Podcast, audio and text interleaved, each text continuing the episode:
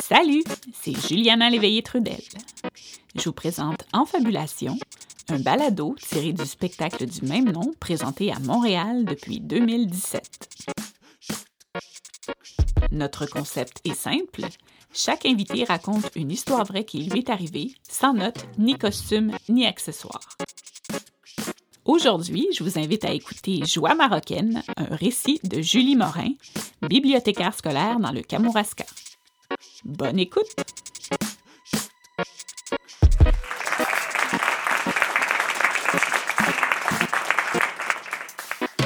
À la fin de janvier 2019, je suis entrée dans la chambre d'hôpital de ma mère. Je lui ai dit euh, Bon, qu'est-ce qu'on fait cet après-midi? Bungee, trampoline, auto-tamponneuse Elle a trouvé ça drôle. Je l'ai peignée, je lui ai mis de la lotion dans le visage, je lui ai massé euh, la main, les mains avec euh, sa crème préférée. Et ensuite, je lui ai déposé des écouteurs sur les oreilles et là, elle était vraiment très contente. la veille, elle m'avait dit Là, là, j'aimerais ça que tu m'amènes de la musique, de la belle musique. Puis de ce temps-ci, ben, quand elle nous demande quelque chose, même si c'est un beigne de Tim Horton, puis elle est diabétique et cœliaque, ben, on s'arrange pour lui donner le plus rapidement possible parce que sa vie se compte plus en, mois et en semaines, sa vie se compte maintenant en jours et en heures. Alors, je la regarde avec ses écouteurs dans son lit, puis elle est rendue tellement petite, elle a l'air d'un Q-tip. Et euh, je parle la musique et euh, je la regarde se perdre doucement dans la chanson. Et là, je vois ses pieds bouger sous les couvertures, puis je l'entends fredonner. Faux.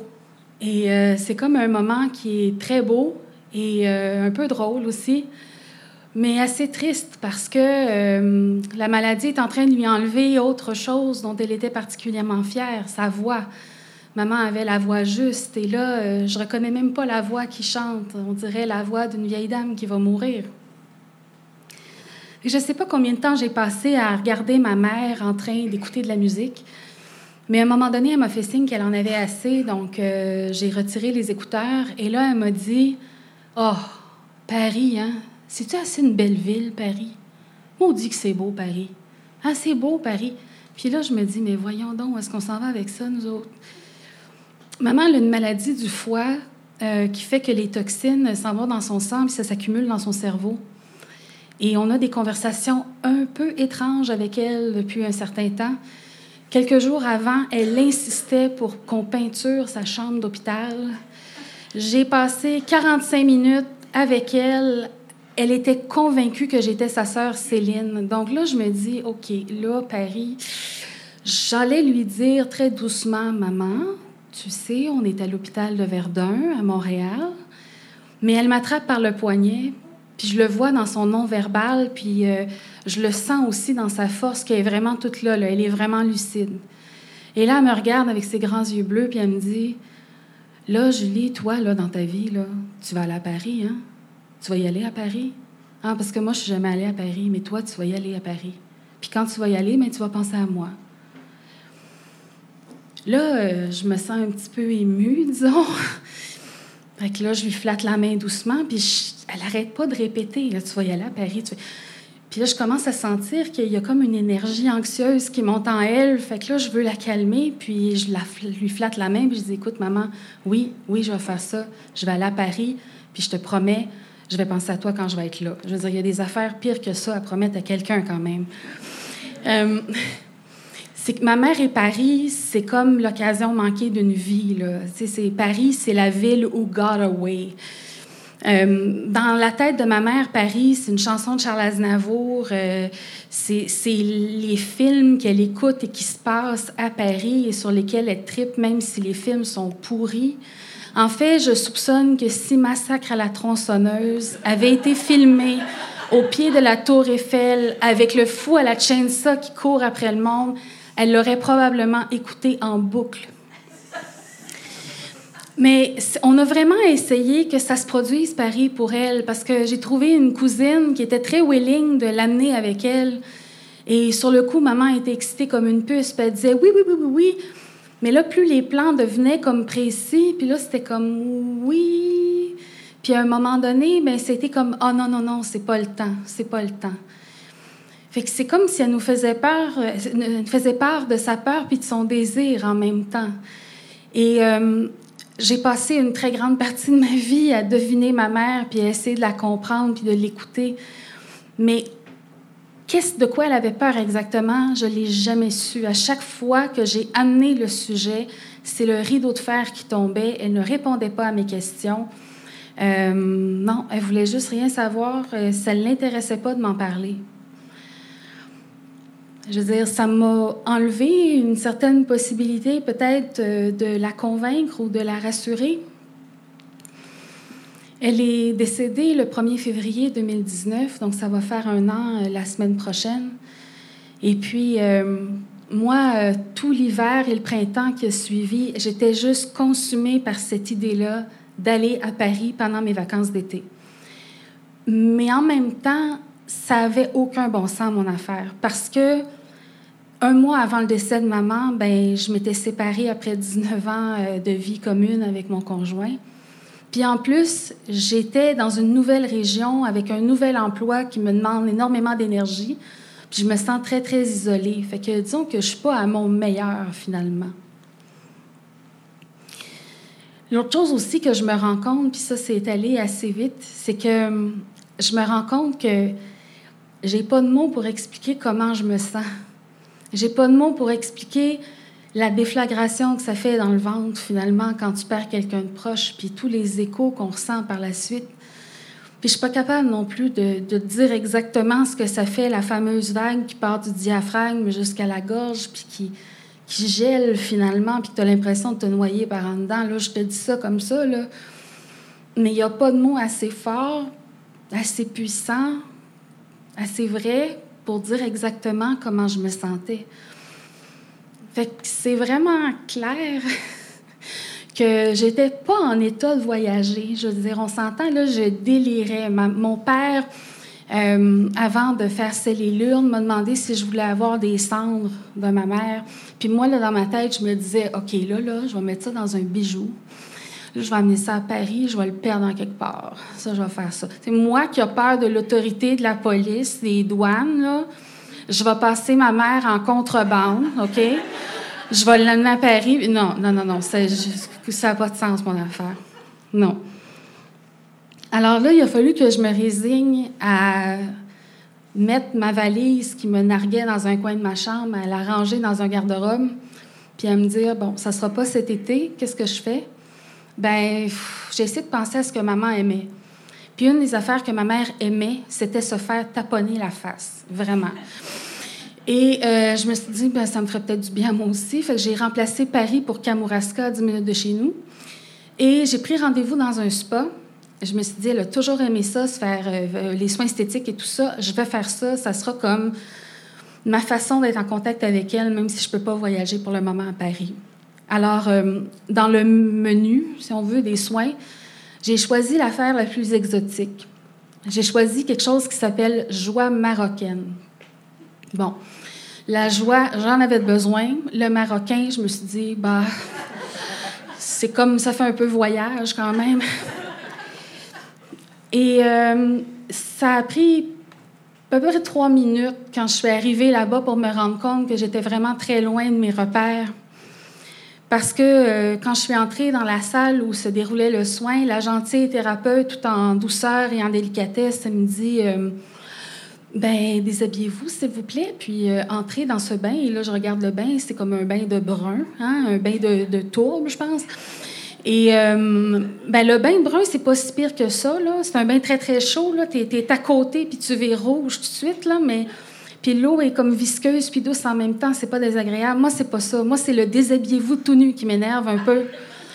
Euh, moi, euh, je suis une madame pudique. Hein? Euh, quand je m'achète une robe, je fais approuver le décolleté par mes amis qui roulent des yeux puis qui se retiennent à deux mains pour pas me rire en pleine face.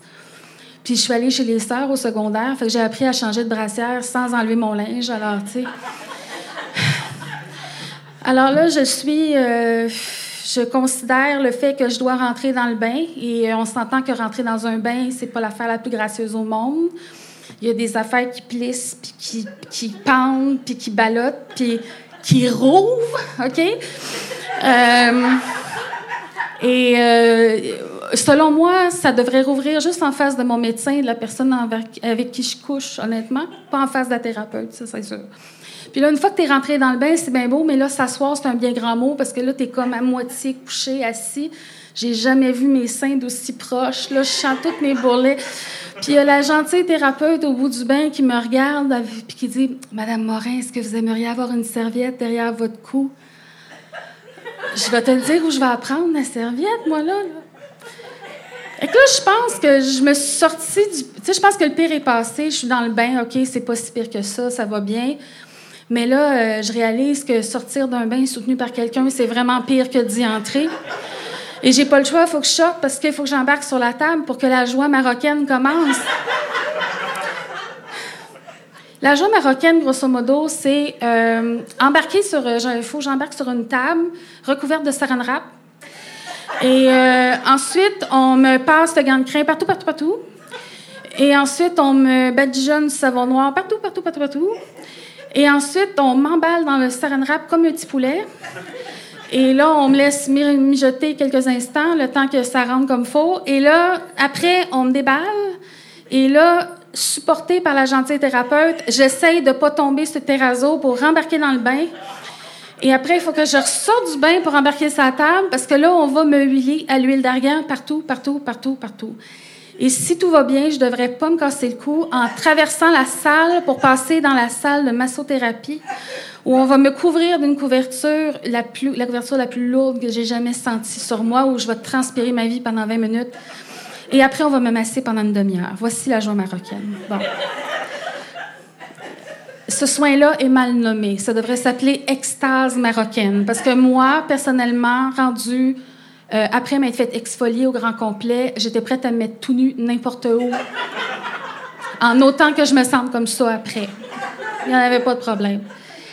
Et euh, vraiment, quand, je suis sortie de ce soin-là, euh, j'ai décidé de prendre la 132 puis de faire la belle route pittoresque entre Kamouraska et Saint-Denis.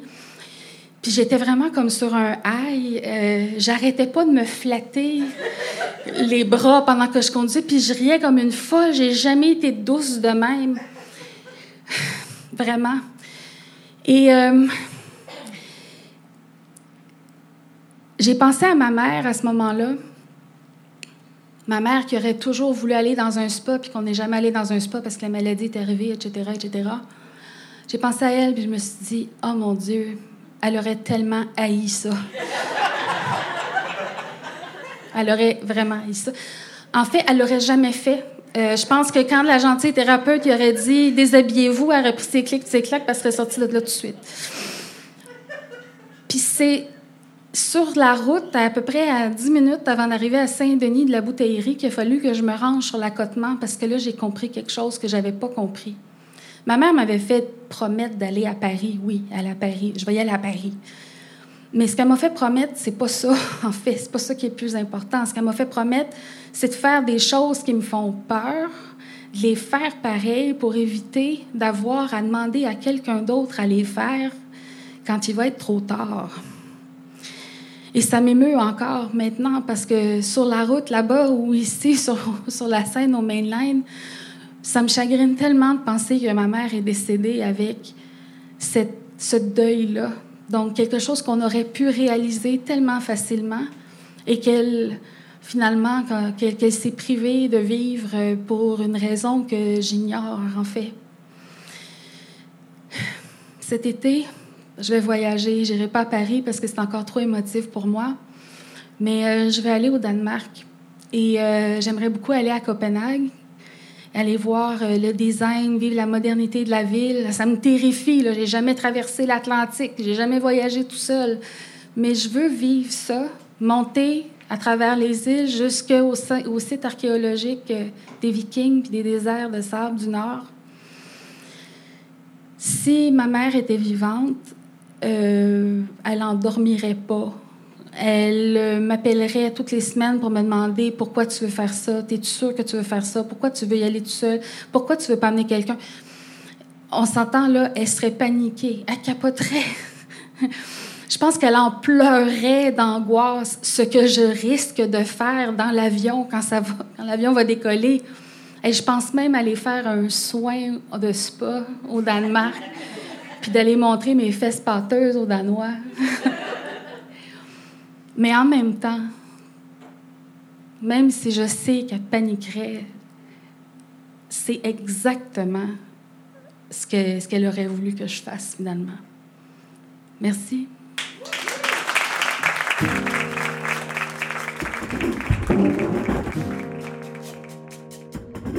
L'histoire que vous venez d'entendre a été écrite et interprétée par Julie Morin.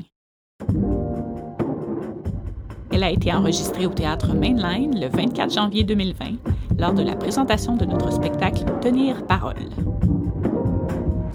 La prise de son a été effectuée par Simon Charon. Le montage et la musique originale sont de Christian Brundelry. Et ce balado est une création des productions de Brousse.